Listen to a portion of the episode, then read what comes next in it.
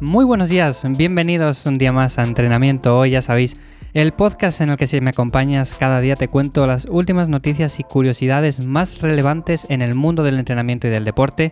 Yo soy Iván Yamazares, consultor y coach deportivo y puedes conocerme en ivyamazares.com, donde ofrezco mis servicios como asesor y consultor, además de encontrar información relacionada con el entrenamiento y la salud.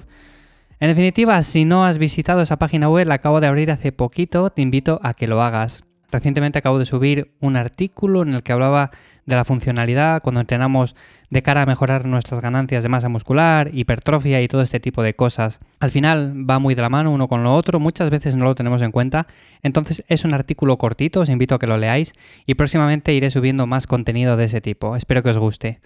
Hoy lunes quería hablar de un tema, una noticia que me ha llamado la atención, pero no solamente por el hecho de la noticia en sí, sino porque se ha batido un nuevo récord Guinness relacionado con un músculo que normalmente le solemos trabajar muy poco y es el core. Yo no sé vosotros cómo trabajáis el core, si lo trabajáis al principio, si lo trabajáis al final, qué tipo de ejercicios hacéis para el core. Os cuento un poquito yo cómo lo hago. Principalmente yo este músculo, este grupo de músculos más bien, le suelo trabajar con una variedad bastante amplia de ejercicios. Pero sí que es cierto que lo suelo dejar siempre para el final de la sesión de entrenamiento. Y aunque es cierto que hay que darle un trabajo un poco más específico a esa zona, muchas veces cuando estamos haciendo ciertos ejercicios, también tenemos que enfocarnos en que podemos hacer muchas cosas y lo podemos estar trabajando mientras.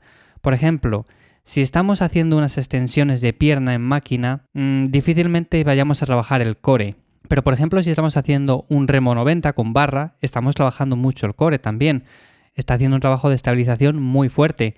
También si estamos realizando, por ejemplo, un remo en punta, estamos haciendo un trabajo muy bueno también del core. Pero no solamente el core se trabaja de esta forma, se trabaja también de otras muchas.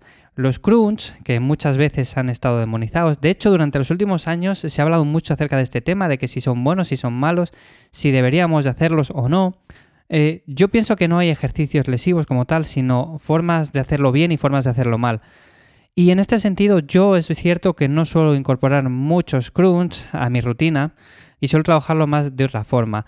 ¿Cómo lo hago yo principalmente? Pues lo hago con planchas, lo hago con este tipo de ejercicios que te comentaba anteriormente, intentar meter muchos ejercicios básicos de forma unilateral, que indirectamente están trabajando también el core.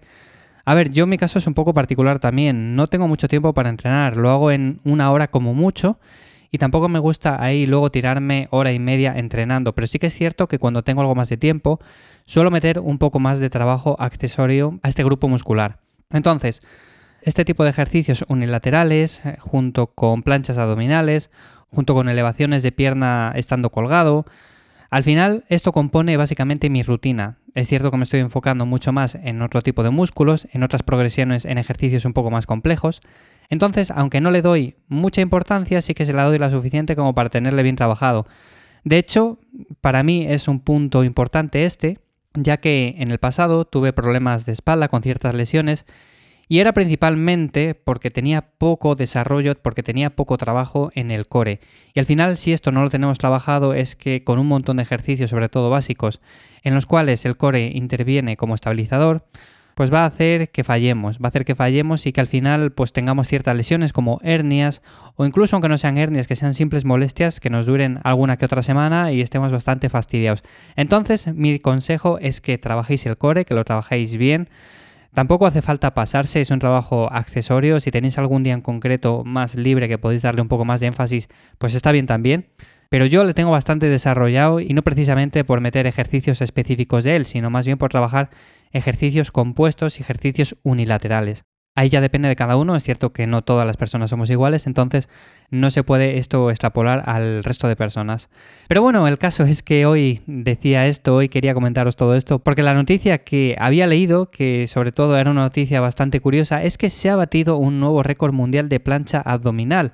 Que yo he dicho, vale, a ver cuánto tiempo ha estado ahí la persona haciendo una plancha abdominal. Yo pensaba una hora, dos horas. Ya sabéis, un récord Guinness al final, quieras que no, te vas ya a cifras bastante altas. Bueno, pues el caso, que el hombre se llama George Hood, tiene 62 años, es un ex marine de los Estados Unidos, con lo cual es una persona bastante trabajada, que le gusta mucho entrenar, que ha entrenado durante toda su vida y ha hecho deporte, eso es importante. Y el anterior récord mundial le tenía un chino que era policía y en 2016 hizo, atención, 8 horas y un minuto. Entonces yo cuando he visto esto casi casi me desmayo solamente de pensar que tengo que estar ahí 8 horas y digo, pero entonces este hombre cuánto ha hecho.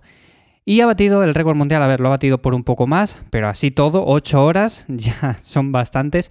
Ha batido el récord mundial con 8 horas, 15 minutos y 15 segundos. O sea, ahí queda eso.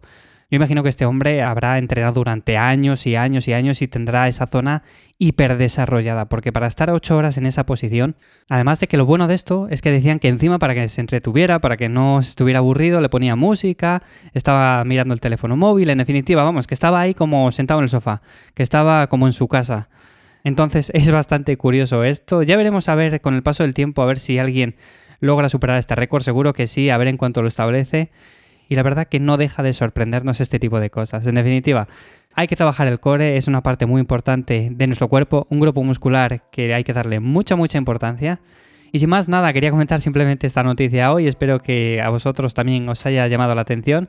Como siempre espero que te haya gustado el episodio, ya sabes que espero tus comentarios tanto en Twitter como en Instagram, en arroba ivyamazares, y nos escuchamos mañana martes en un nuevo episodio de Entrenamiento Hoy.